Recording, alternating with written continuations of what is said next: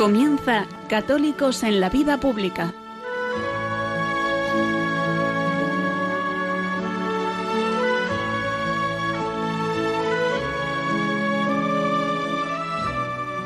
Un espacio dirigido en Radio María por Luis Zayas.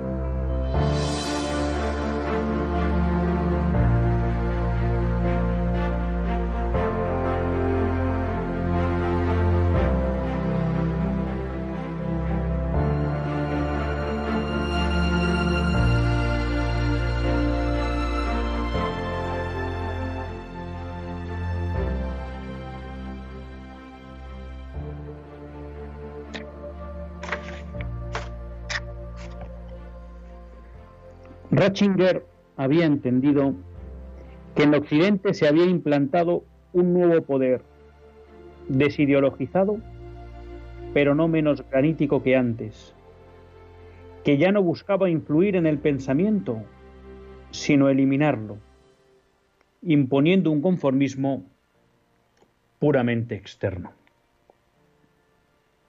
En este caos, la Iglesia sería la memoria de ser hombres ante una cultura del olvido que ya solo se conoce a sí misma y su propio criterio de medida. Estas son palabras de Yulo Meot en su libro El último Papa de Occidente. Un libro que merece la pena. Un libro decir quiere ser una biografía intelectual de Benedicto XVI. Un libro que se titula El último Papa de Occidente, no porque estemos en conspiraciones sedevacantistas, sino que lo que plantea Giulio Miotti en este libro es que quizás Occidente desaparece y que el último papa que reinó sobre el occidente que todos hemos conocido fue Benedicto XVI. El proceso de desconstrucción de la civilización cristiana parece estar llegando a su fin. Y en ese sentido, Giulio Miotti se atreve a decir que ya no existe ese occidente. A lo largo del libro, Giulio Miotti describe, detalla, desgrana la gran batalla de Joseph Ratzinger, luego Cardenal Ratzinger y finalmente Benedicto XVI. Salvar de la quema a Occidente gran parte de la obra de Benedicto XVI será denunciar los elementos que están destruyendo la base cristiana, griega y romana de Occidente y cómo si no se cambia el paso, lo que se ha conocido por Occidente desaparecerá. Pero en ese análisis de la situación, Benedicto XVI, Cardenal Ratzinger o Joseph Ratzinger no se queda solo en la crítica, también aporta la solución. Y él vuelve los ojos siempre a esa iglesia, a esa iglesia a la que le pide que sea memoria de lo que es ser hombre, que sea memoria y testimonio de una fe hecha vida, que sirva para orientar la vida de todos aquellos que estarán desorientados en el occidente moderno. Joseph Ratzinger no es pesimista. Ratzinger es preclaro. Él entiende que existe un proceso de destrucción de Occidente. Lo define, lo señala y combate contra él. No es pesimista cuando dice que si ese proceso no se revierte, Occidente desaparecerá. Y entonces llegará ese momento en que serán los bárbaros los que nos gobiernen. Porque allí donde no hay fe, cristianismo. Allí donde no está la razón, Grecia. Es imposible que haya un derecho, Roma. Y sin eso, la sociedad es la sociedad de los bárbaros. Es la ley de la selva. Pero Benedicto XVI, a pesar de su acertado presagio negativo, nunca pierde la esperanza. Y siempre espera que la Iglesia pueda jugar ese papel de establecer los cimientos para una reconstrucción de la civilización occidental. Una civilización occidental que no se limita a un mero aspecto geográfico, sino que con ella lo que quiere definir es la conjunción de Roma con su derecho, de Grecia con su razón y del cristianismo con su fe en el Dios hecho hombre. Pueden ser momentos para la desesperanza, pero siempre decimos que no caben en un cristiano, y menos en la octava de Pascua. Estos días celebramos el gran acontecimiento de la historia del mundo, el gran acontecimiento de la historia de la salvación. Dios ha, Dios ha vencido a la muerte. Cristo ha vencido al pecado. Nosotros no tenemos ya nada que temer. Solo nos queda ser fieles a esa promesa y mostrar al mundo que desde la fe en el resucitado es posible construir una civilización humana. Que desde la fe en el resucitado vamos a reconstruir de sus cenizas el occidente cristiano. Para que no tenga razón Giulio Miotti en su título, el último papa de Occidente. No, en la octava de Pascua nos comprometemos a hacer llegar a todos el mensaje de la esperanza, el mensaje de la resurrección de Cristo y con ello a renovar la vida de todos aquellos que Dios pone en nuestro camino.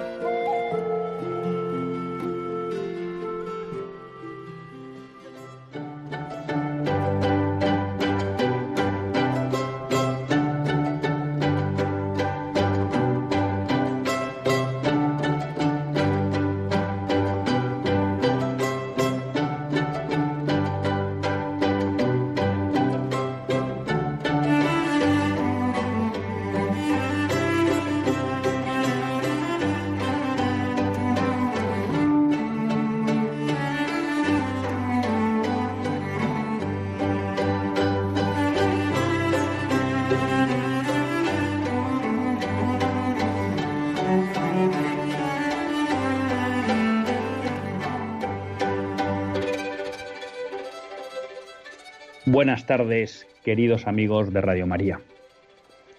Un lunes más volvemos fieles a la cita con todos ustedes en los estudios centrales de Radio María. Un lunes más para hacer este programa Católicos en la vida pública. Un programa que, como todos ustedes saben, quiere ser una reflexión pausada sobre la actualidad nacional e internacional. Una reflexión que tratamos de hacer siempre desde la óptica del magisterio de la Iglesia y su doctrina social. Una Iglesia que no nos cansaremos de repetir nunca que es madre y maestra. Porque además de serlo, pues he de reconocerles que así lo sentimos. Un lunes más tiene la suerte de compartir esta hora de radio Luis Zayas, que es quien les habla. Y bueno, pues uno querría empezar felicitándoles a todos ustedes las Pascuas. Estamos en la octava de Pascua. Estamos celebrando ese acontecimiento sin el cual, como diría San Pablo, vana es nuestra fe, en la resurrección de Cristo. Esa resurrección, bueno, pues que da sentido a nuestra vida, da esperanza a nuestra vida y de alguna manera nos hace vivir en la alegría. De ahí ese dicho común de que el cristiano no puede vivir triste, lo cual no quiere decir que, que viva en la insustancialidad, en la ignorancia, en la inconsciencia. No. Cuando hablamos de esta alegría cristiana, hablamos de esa alegría profunda que sabe uno que ha sido salvado que sabe que le han abierto la puerta de la vida eterna, ¿no? Y que entonces todo adquiere sentido. Y que vive confiado en esa promesa en las manos de Dios Padre.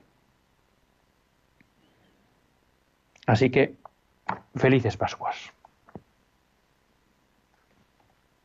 Introducía en el editorial un libro que me ha parecido muy interesante.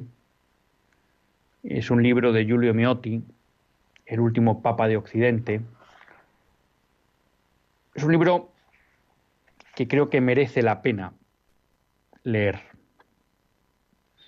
Se podría decir que trata de ser una biografía intelectual de Benedicto XVI, ¿no? El resumen del libro podría ser, pues, prácticamente desde su primera juventud, desde los años 50, una de las constantes en el pensamiento de Benedicto XVI, en ese momento Joseph Ratzinger, no es otro que la decadencia de la civilización occidental, ¿no? Que él identifica en el hecho de cómo la fe cristiana va perdiendo peso en la vida social, junto a esa pérdida de fe en la sociedad, se produce el hecho que teóricamente parece incompatible e incoherente, pero que de hecho se da. Y es que también se va despreciando el valor de la razón como instrumento para conocer la verdad. Y finalmente eso dará como consecuencia que la idea de derecho, la idea de justicia, en un primer lugar tomada de Roma, pues es imposible, ¿no? Y el deseo, el derecho, lejos de buscar la justicia, pues se convierte pues, en un instrumento de poder, en un instrumento de concesión de derechos, pero nada que ver con el papel que jugaba en esa civilización occidental nacida de esos tres afluentes como son Grecia con la razón, Roma con el derecho y el cristianismo con la fe en Jesucristo. Me impresionaba una especie de índice de puntos que, para Joseph Ratzinger indicarían el proceso de decadencia de la civilización occidental, ¿no? Porque me parece que son preclaros y que nos pueden ayudar también a nosotros a entender en qué situación estamos o incluso hacer esa especie de checklist de hasta dónde hemos llegado, ¿no? Él entendía que en el proceso de autodestrucción de la cultura occidental se iban dando una serie de síntomas. El primero es la razón reducida a razón científica. Esto es algo que hemos llevado hoy a su último estadio, ¿no? Porque prácticamente solo se reconoce como posible fuente de búsqueda de verdad o razonamiento la verdad científica, aquella que de alguna manera sus deducciones se pueden comprobar a través del método experimental, ¿no?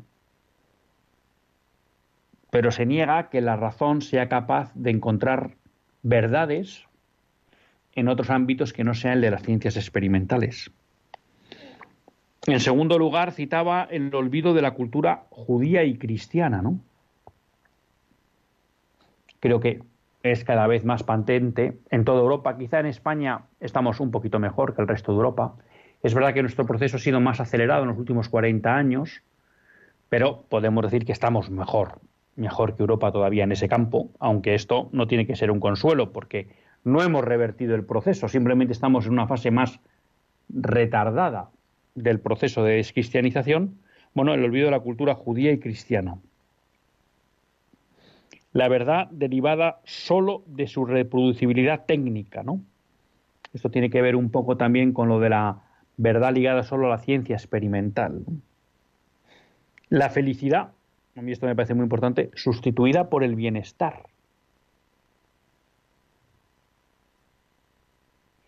El hombre ya no busca una felicidad consistente en que la vida tenga un sentido pleno, sino simplemente en el mero goce, en el mero placer, en el mero bienestar, ¿no? El nihilismo de rostro humano, que es tanto decir como vivir en la nada, ¿no? Pensando solo en uno mismo, porque no hay nada, ni antes de mí ni después de mí. El mundo pensado como una inmensa ciudad de vacaciones y deseos, ¿A qué dedican las sociedades modernas hoy el tiempo, no? ¿Cómo es esa obsesión por la vacación, por el ocio, que no el descanso, y ni siquiera el descanso cristiano? El sexo como fuente de revelación escatológica, ¿no? Hoy vivimos centrados en el sexo, todo está centrado en el sexo. Ya tenemos incluso unas noticias, creo que era en la campaña de las autonómicas de Madrid, Podemos, Pablo Iglesias, hablando de que la educación sexual será de los principales elementos del currículum, ¿no? ¿Qué hace el Estado educando en sexualidad a los hijos?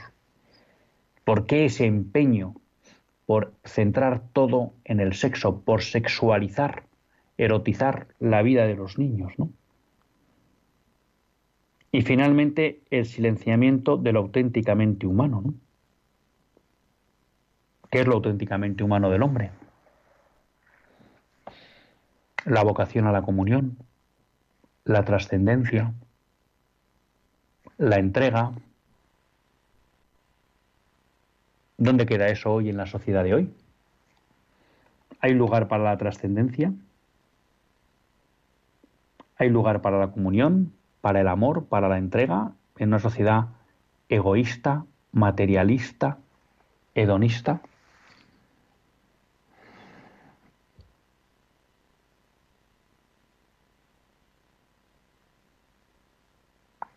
Enlaza un pensamiento del Papa Ratzinger con otro libro que estoy leyendo, Los demonios de la democracia, de un polaco de nombre, de nombre impronunciable y que viene a decir algo parecido a esto que dicen, citan aquí de Ratzinger, ¿no? Dice el autor, para Ratzinger es como si ya no hubiera oposición entre el totalitarismo nazi comunista y las democracias liberales. Porque si el primero quemaba toda tendencia ideal, las segundas nos han traído una tábula rasa, un mundo sin medida, donde todo está ausente, atravesado por una gran pérdida que termina en una especie de suicidio, cuyo nihilismo será un festín con el cadáver de la cultura, cuyo sol se pone cada vez más y que vive la última dulzura de un día que ya no tiene más que dar. ¿Mm? Aquí enlaza con esta idea de este polaco con el libro Los demonios de la democracia, que de alguna manera, cuando uno analiza en perspectiva los efectos que tuvo el nazismo, el comunismo en las sociedades orientales, que fue devastador, bueno, pues ese mismo proceso, incluso a veces de una manera más peligrosa porque es más civilina, porque no impone con la bota, sino a través de la corrupción de las costumbres, fruto de un relativismo fundamentalmente moral, ¿no? acaba produciendo ese mismo desprecio del hombre, de todo lo que tiene valor, de todo lo que es trascendente, de la búsqueda del sentido de la vida. ¿no? Este es un, este es un pensamiento que cuando acabe el libro que estoy leyendo de este autor polaco creo que merece la pena que, reflexionemos, ¿no? Y el paralelismo que hace, ya digo, entre los sistemas comunistas, primero el nazi, pero también él, se centra en el comunismo. Ratzinger habla del nazismo y del comunismo, ¿no? Y de las democracias liberales como elementos o instrumentos, perdón, de destrucción del occidente cristiano, ¿no? de la sociedad cristiana. Y quería traer en relación con este, con esta idea, ¿no? con esta permanencia constante en el pensamiento de Ratzinger sobre la decadencia de Occidente, dos cuestiones que me llamaban hoy poderosamente la atención. ¿no? Leía el periódico El Mundo, su página 5, en donde reflejaban los resultados de una encuesta, pues Sigma 2, para el periódico, sobre la prostitución. Entonces señalaban que dos de cada tres españoles quiere legalizar la prostitución. Solo un 16,3% apoyaría la propuesta anunciada por Carmen Calvo de prohibirla. Esta encuesta surge en relación con un proyecto de ley, una propuesta legislativa que ha lanzado eh, el gobierno socialista y de Podemos para prohibir la prostitución. Aquí bueno, se han planteado algunas discusiones y era una idea que quería lanzar la parte de Podemos del, del gobierno, pero que luego se adelantó la parte socialista con Carmen Calvo. Bueno, el caso es que parece que estos dos partidos quieren dar un paso al frente para luchar contra la prostitución. Esto va en la línea que ya se han hecho en otros países, eh, en varios países escandinavos, incluso algunos gobiernos de izquierdas, que lo que han tratado es de acabar con esta práctica. Ahí han surgido diferentes formas de abordar esta cuestión. Hay quien ha ido por la vía de prohibir la prostitución, hay quien ha ido por la vía de penalizar, de sancionar al usuario de la prostitución. Y en todos los casos, obviamente, pues junto a esta prohibición de la prostitución o penalización del usuario, pues lo que se hacía es tratar de luchar contra todas las mafias de trata de mujeres o de trata de niños o de niñas, ¿no? Porque también hay prostitución de menores y tanto heterosexual como homosexual. Claro, cuando uno ve los resultados de esta encuesta, solo hay un 16,3% de españoles que apoyarían la ilegalización de la prostitución en toda circunstancia. Hay otro 11,2, lo que nos acercaría a un 27% de la población española, que estaría dispuesta a que se ilegalice la prostitución cuando está ligada a la trata de blancas. Es decir, digamos que estas personas lo que entienden es que si la prostitución es forzada y es obligada, pues se debería prohibir porque es fruto de una comercialización de la mujer, porque hay mafias que explotan a mujeres.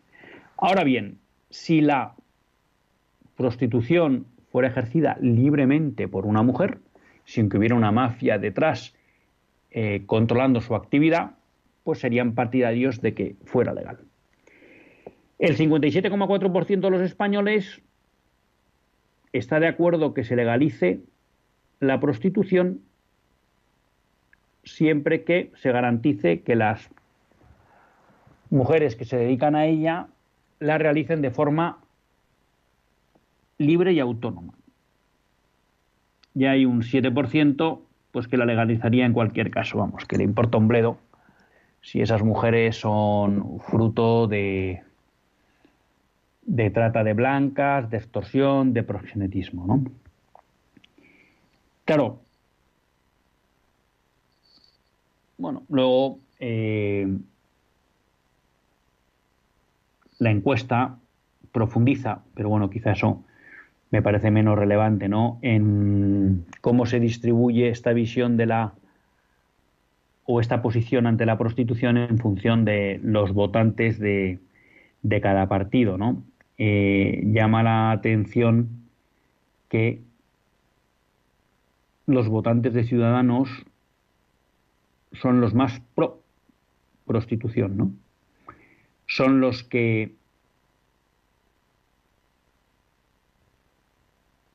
están más en contra de que se ilegalice en cualquier caso y son los que están más a favor de que el mayor número de votantes o el mayor porcentaje de votantes de que estarían a favor de que se legalice siempre que se ejerza de, manera libre, ¿no?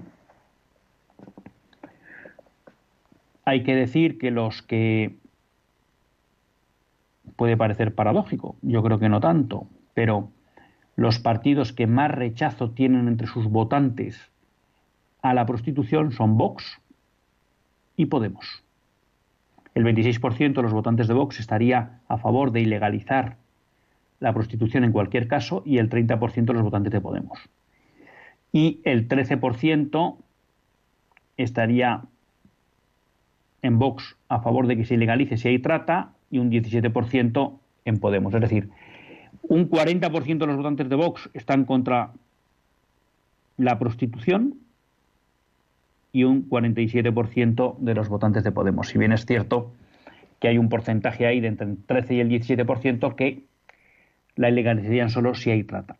Claro, ¿yo por qué traía esta noticia? Porque viendo un poco el panorama que planteaba en el libro el análisis de la, del pensamiento de Joseph Ratzinger y de Benedicto XVI y de cómo él ponía el dedo en la llaga en el relativismo moral que estaba desfondando la civilización occidental, yo encontrarme con una encuesta en la que solo un 16% de los españoles se plantea la ilegalización de la eutanasia, de la, de la prostitución en todo caso, creo que es una muestra del nivel de degeneración que hemos llegado.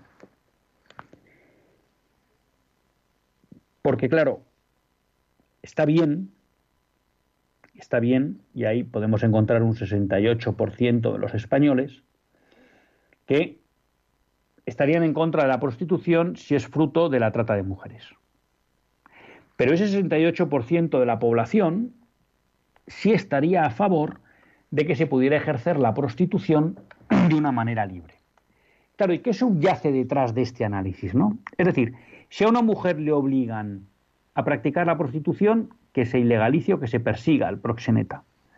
Pero si una mujer libremente quiere ejercer la prostitución, que se le deje. Esa sería la posición mayoritaria entre los españoles. Claro, y esto lo que denota es que hemos perdido la capacidad de tener criterio para valorar los juicios, los actos de las personas. Porque lo que subyace detrás de esta posición del 68% de los españoles es si ella quiere y lo hace libremente, dejémosla hacer. Y dices, ya, pero si es un acto indigno para ella, si es un acto que la denigra como mujer, ¿por qué como sociedad vamos a permitir esto? Es verdad, alguien puede decir, hombre, nunca ha sido una posición del cristianismo que todos, todas, todos los actos todos los pecados estén perseguidos por la ley. De acuerdo, es verdad. Hay pecados muy graves, como son, por ejemplo, los que atentan contra la vida, contra la propiedad privada, contra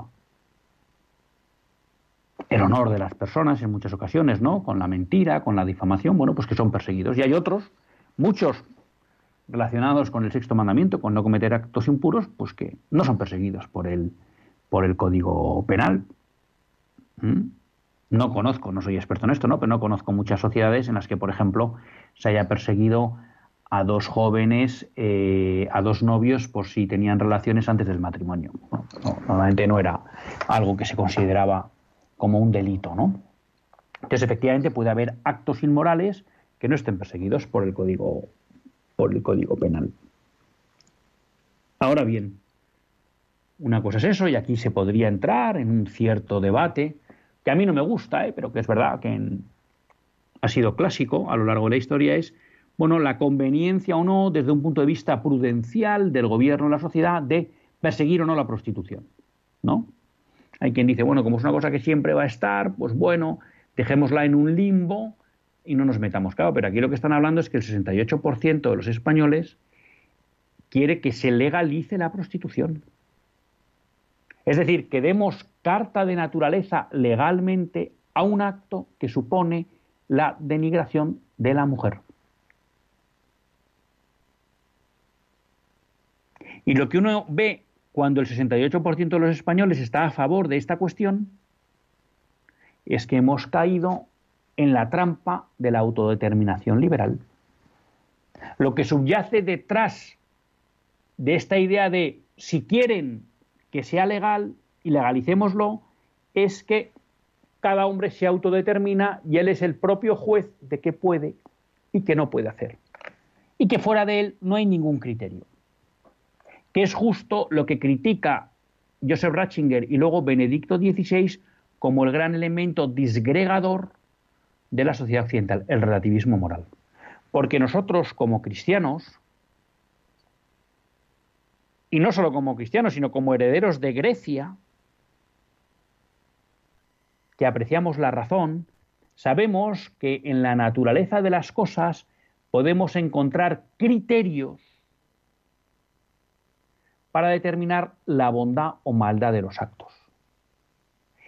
Y podemos entender que si el cuerpo tiene una dignidad y está creado para la entrega conyugal, una entrega que va unida a la entrega del corazón y a la entrega del alma, todo aquel acto que suponga la entrega del cuerpo sin estar unida a esta entrega del corazón y del alma, es decir, sin estar en un contexto del amor conyugal, es indigno.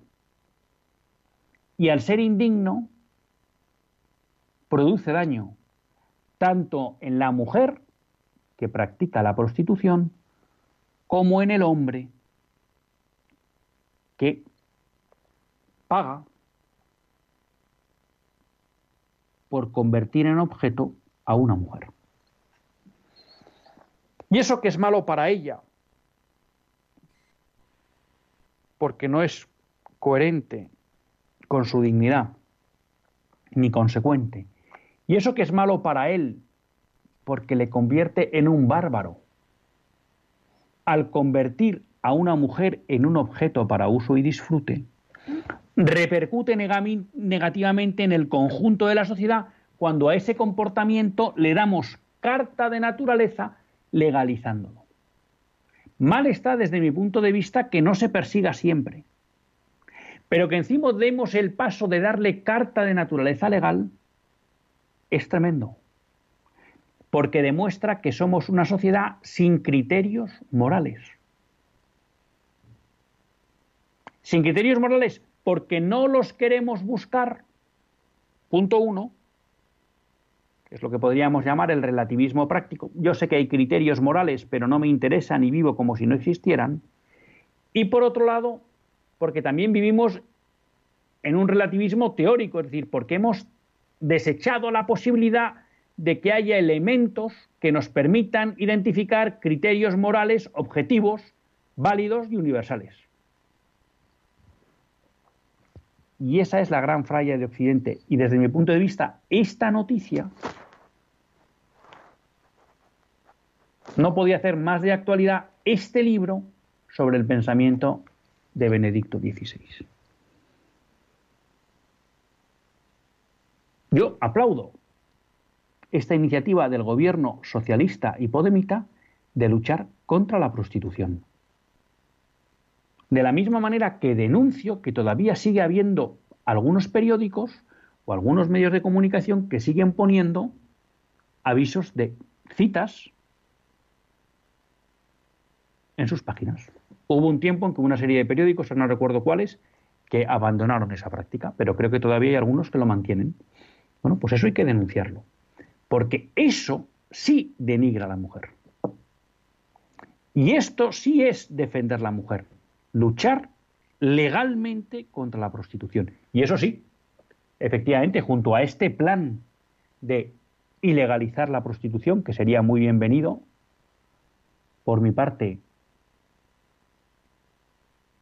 y proveniendo de un partido socialista y de Podemos, sería también necesario que se elabore un plan para dar una alternativa de vida a estas mujeres, la mayoría de las cuales han caído en las redes de proxenetismo por no tener a veces medios para subsistir. Bueno, pues les tenemos que ayudar a eso, porque sí les garantizo. No creo que haya ninguna mujer que se dedique a esto por gusto o por profesión. Estoy seguro que el 99,9% lo hace, forzadas con violencia o por necesidad de subsistencia. Y por tanto, junto a la persecución de esta ley, de, de esta práctica, y la persecución de las tramas proxenetas y la persecución de los usuarios, hay que hacer un plan que permita dar a estas mujeres una alternativa real de vida. Esta era la primera noticia. La segunda estaba en relación con bueno, una visita que ha hecho mi mujer al médico por un tema menor. Gracias a Dios no hay problemas.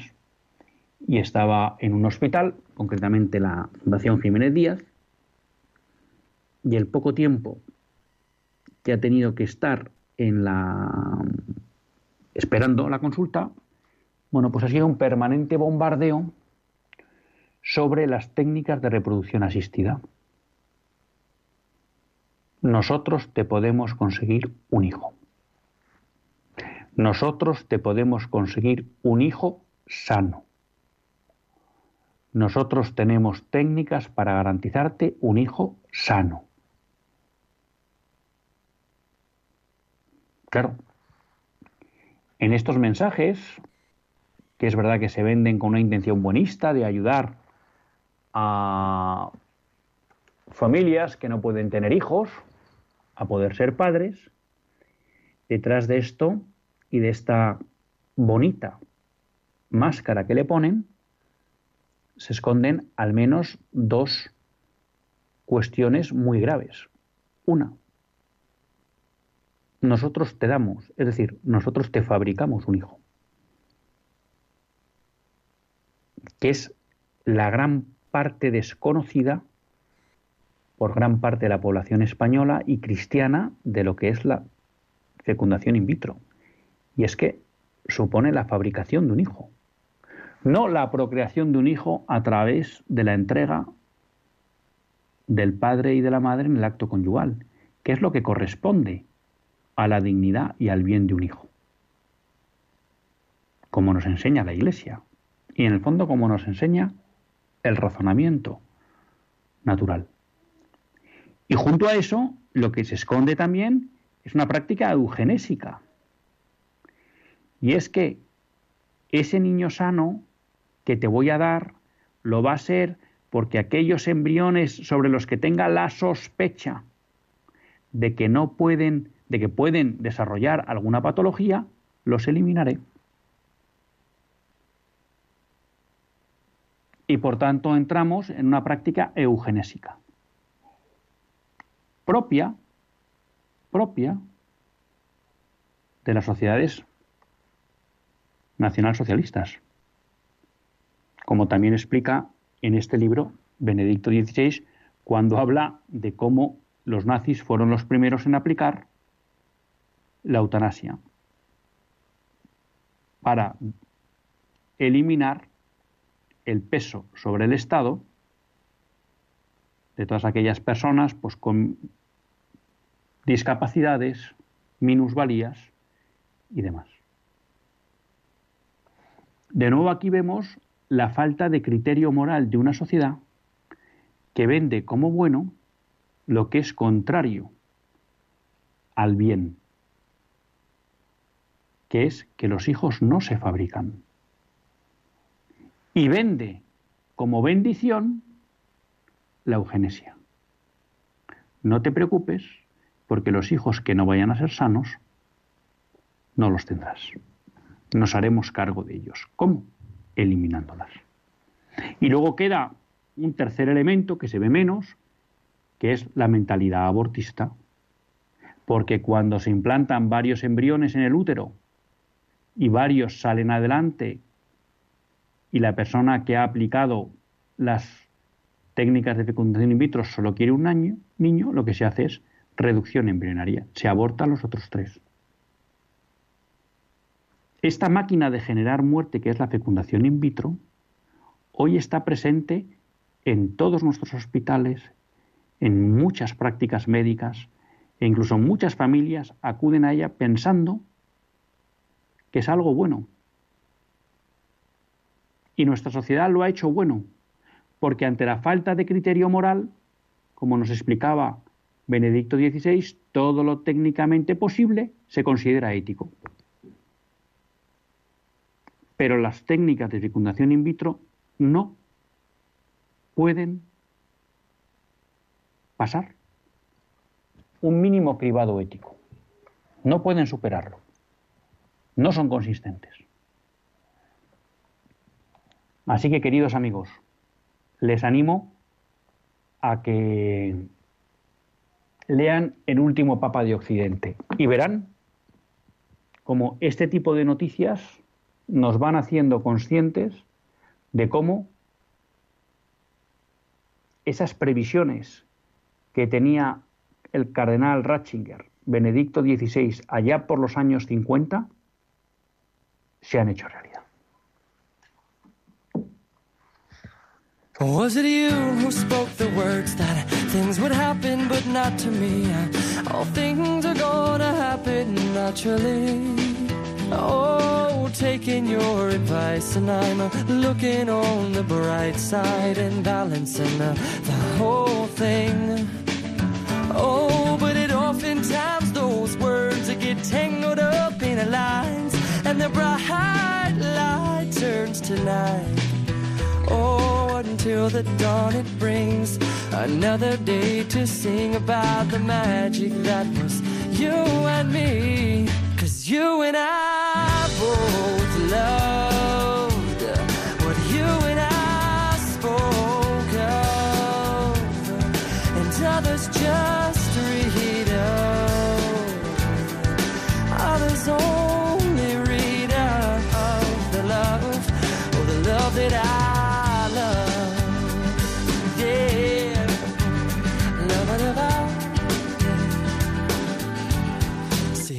about them words over numbers, unencumbered, numbered words.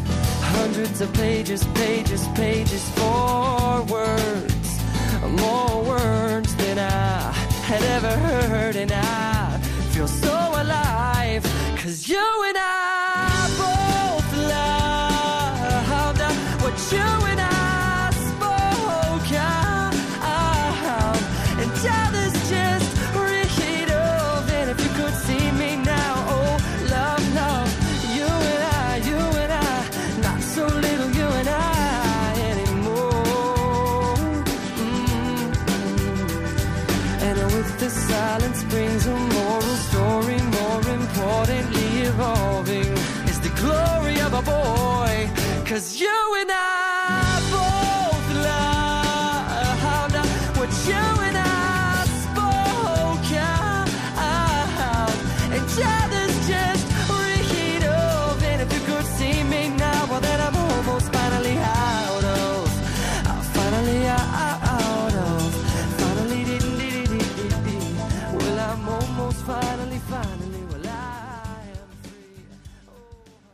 Pues cuando son las 9 menos 14 minutos en la península, 8 menos 14 minutos en las Islas Canarias, continuamos en Católicos en la Vida Pública. Ya saben que si ustedes quieren pueden participar con todos nosotros en el programa llamando al 910059419. 910059419. Y mientras ustedes van llamando, bueno, pues les comento algunas noticias del ámbito internacional. Algunas pues las voy a ir comentando. Primero las voy a anunciar, pues si alguno de ustedes llama y para no para no hacerles perder el tiempo y que no se me quede nada en el tintero, ¿no? En primer lugar, bueno, ya saben que se ha montado cierta polémica en el ámbito católico a raíz de la nota para la, de la Congregación para la Doctrina de la Fe sobre la negativa a que se bendicieran, bendijeran, perdón, bendijeran las uniones homosexuales, las uniones entre personas del mismo sexo. Bueno, pues frente a esa disidencia de determinados sectores que se empeñan una y otra vez en no aceptar la doctrina católica, nos encontramos que la Iglesia Ortodoxa rusa ha elogiado el texto de la doctrina de la fe sobre las uniones entre personas del mismo sexo. O sea que ya ven como a veces pues los de fuera ¿eh? Pues son capaces de apreciar lo que muchos católicos pues no son capaces de, de apreciar y ni siquiera de respetar. En la misma línea había una noticia de los obispos en Serbia, los obispos ortodoxos en Serbia, que rechazaban la legalización de las uniones homosexuales, señalando que es algo contrario a la fe cristiana ortodoxa y por tanto al ser de Serbia. O sea que ya ven que también en países que no son de raíz católica, pero sí cristiana, pues hay otras iglesias que también plantean su batalla frente a esta imposición a través de la legislación de las ideologías de género.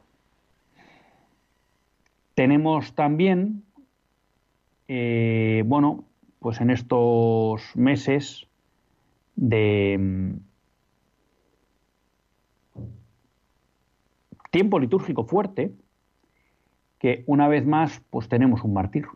Un grupo armado asesina a sacerdote y a seis feligreses a la salida de una misa en Nigeria, la misa Crismal. El sacerdote Ferdinand Fanen Nuban y seis feligreses de la parroquia San Pablo de Ayatuguar en el estado de Benue. Bueno, pues ya ven, una vez más, hermanos mártires, como nos recordaba el Papa Francisco en su viaje a Irak. Y bueno, pues no me queda otra que pedirles a todos ustedes pues oraciones por todos estos hermanos. Eh, comento dos noticias más brevemente y voy con Miguel y con Roberto. Tenemos que el gobernador de Arkansas ha firmado una ley para garantizar la objeción de conciencia eh, de todos los médicos ante cualquier procedimiento médico que viole sus creencias morales y religiosas. Bueno, pues esta es una batalla que cada vez va a ser mayor, ¿no? Ya no solo la de conseguir que no haya leyes injustas como la del aborto, como la de la eutanasia, como las leyes de fecundación in vitro, sino también el conseguir que al menos los médicos que quieran objetar lo puedan hacer, ¿no? Eh, en la misma línea, tenemos el Parlamento de Letonia, que ha dicho no a la eutanasia, con lo cual han demostrado mucho más inteligencia que el Parlamento, los parlamentarios españoles. ¿Mm? Y bueno, como el Tribunal Constitucional portugués, pues también declaró inconstitucional la ley de eutanasia. Si bien es cierto que no declaró inconstitucional la eutanasia en Portugal, ¿eh? dijo una frase de estas que son para enmarcar, y es que el derecho a la vida no puede convertirse en un deber de vivir. Ya me dirán ustedes qué quiere decir esto, ¿no? Pero bueno, el hecho es que la ley tal y como se ha formulado ha sido rechazada y por tanto de momento es una buena noticia porque supone ganar tiempo. Tenemos a Biden haciendo una de las suyas e impulsando desde la ONU el aborto y los derechos sexuales de los niños. Hablábamos el otro día, creo que fue en Canadá, si no recuerdo mal, como un padre por haberse negado a dar hormonas a su hija había sido llevado a la cárcel. Bueno, pues en esto está también el amigo Biden, Biden, que como algunos obispos estadounidenses, algunos católicos también lo han recordado, pues no está en sintonía con el magisterio de la, de la Iglesia. Vamos adelante con Miguel de Valencia. Buenas tardes, Miguel. Hola, buenas tardes. Bueno, yo también he recogido aquí un comentario de Papa Benedicto XVI cuando era cardenal Ratzinger sobre el sábado santo. Y dice, lo hemos matado con la duplicidad de nuestra vida. Si Dios ha muerto y nosotros lo hemos asesinado. Lo hemos asesinado con la duplicidad de nuestra vida. Porque, ¿qué puede hacer más discutible en este mundo la vida de Dios que la fe y la caridad tan discutibles de muchos de sus creyentes católicos? ¿Mm? O sea que el Papa eh, Benedicto XVI era un Papa que hablaba claro, ¿no? Entonces, los primeros culpables de, estas, de esta crisis son los mismos católicos, o algunos, por lo menos, yo digo que muchos. Y luego, por ejemplo... Hombre, Miguel, ahí usted plantea una cosa, bueno, sí, que, tiene, que, tiene, que tiene mucha razón. Y, hombre, además, viniendo de Benedicto XVI, eh, quizás está claro, muchas veces tendemos a tirar balones fuera, pero, y creo que lo hemos comentado también en otras intervenciones que usted ha hecho en este programa, eh, la descristianización de Europa no es solo producto o causa de fuerzas externas al cristianismo, sino que en buena medida tiene que ver mucho con el papel de los propios católicos que no hemos sido capaces de vivir una fe sólida y consecuentes, que no hemos sido capaces, hay una frase que también recogen aquí en este libro de Benedicto XVI cuando dice que es que no somos capaces de promover una fe que se haga vida de una manera coherente, ¿no? Claramente, de familias que no hemos sido capaces de transmitir una fe sólida y hecha vida a nuestros hijos, totalmente de sacerdotes que no han acompañado a sus pueblos, de jerarquías que en un momento dado pues han sido timoratas, o de pueblos cristianos que no han, apoyado a sus jerarquías cuando han dado la batalla. Muy de acuerdo. Tenemos a Roberto de Mejorada del Campo.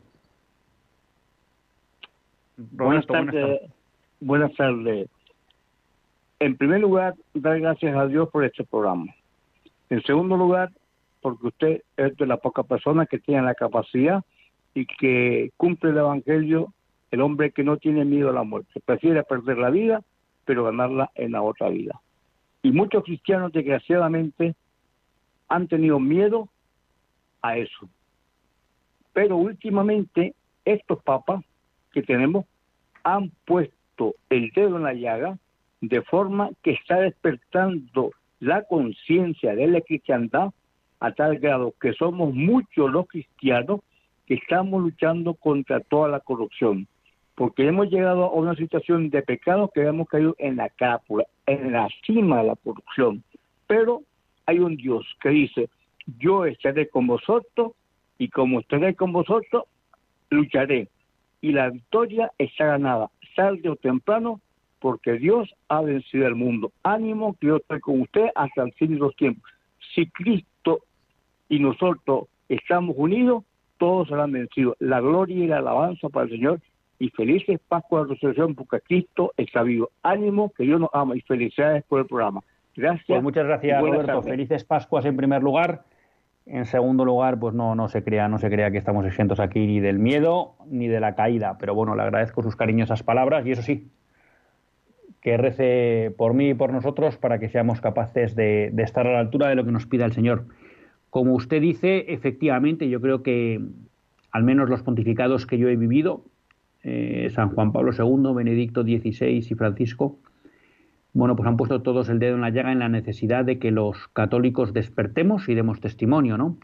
Y si uno llama más para atrás, eh, tenemos a Pablo VI, entre otras cosas con la Humanevite, Juan XXIII, tenemos Pío XII, Pío XI, Pío X, León XIII, Benedicto XV, hasta ahí he llegado a leer más atrás no, algo de Pío no, no. Pues creo que todos, todos nos han llamado ¿no? a eso que usted dice, que es que es necesario que despertemos y demos un paso al frente viviendo una fe coherente, ¿no? En un momento en que es especialmente grave. Y luego, como usted dice, en unos momentos pues de esperanza, porque sabemos que Cristo ha resucitado y que ha vencido al mundo, ¿no?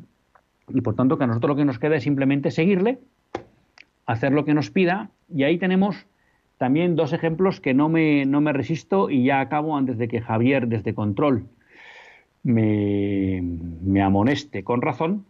tenemos dos ejemplos de personas o instituciones que dan un paso al frente, ¿no? Eh, ya saben que últimamente la, Acción la Asociación Católica de Propagandistas están muy activas, vieron aquellas campañas contra la eutanasia, comentamos aquella campaña en honor a la Virgen María el Día de la Mujer, el 8 de marzo.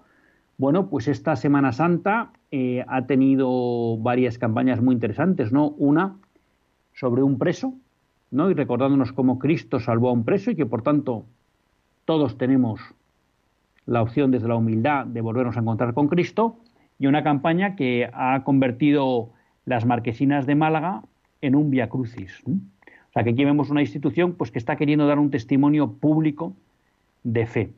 Y luego tenemos, bueno, pues a un sacerdote español que trabaja en Perú, en Moyobamba, que es un no me sé ahora el nombre técnico, pero sería una especie de diócesis de, de la que se hacen cargos sacerdotes de la diócesis de Toledo, bueno, y que ha tenido que salir a la calle para reivindicar la libertad de la Iglesia ante el cierre de cualquier acto en la calle que pretendía hacer el gobierno de Perú, mientras que habiendo campaña electoral, pues había todo tipo de actos masivos y de concentración de gente sin respetar las mínimas normas de seguridad, ¿no? Y este sacerdote español, valiente, Jaime Ruiz del Castillo, bueno, pues que es vicario de esa especie de diócesis, vamos a llamar así, bueno, pues ha dado el paso conjunto con su obispo de defender los derechos de la Iglesia y de exigir que se les permita realizar, como así hicieron, pues un vía crucis en la vía pública el Viernes Santo, ¿no? Y bueno, pues está sufriendo, también vamos a rezar por él, porque está sufriendo una campaña de persecución por los medios izquierdistas, a los cuales les molesta que haya sacerdotes y obispos, como su obispo en Moyabamba, valientes, capaces de defender los derechos de la Iglesia, los derechos de los fieles y sobre todo los derechos de ellos. Hasta el próximo lunes, si Dios quiere, que Dios les bendiga.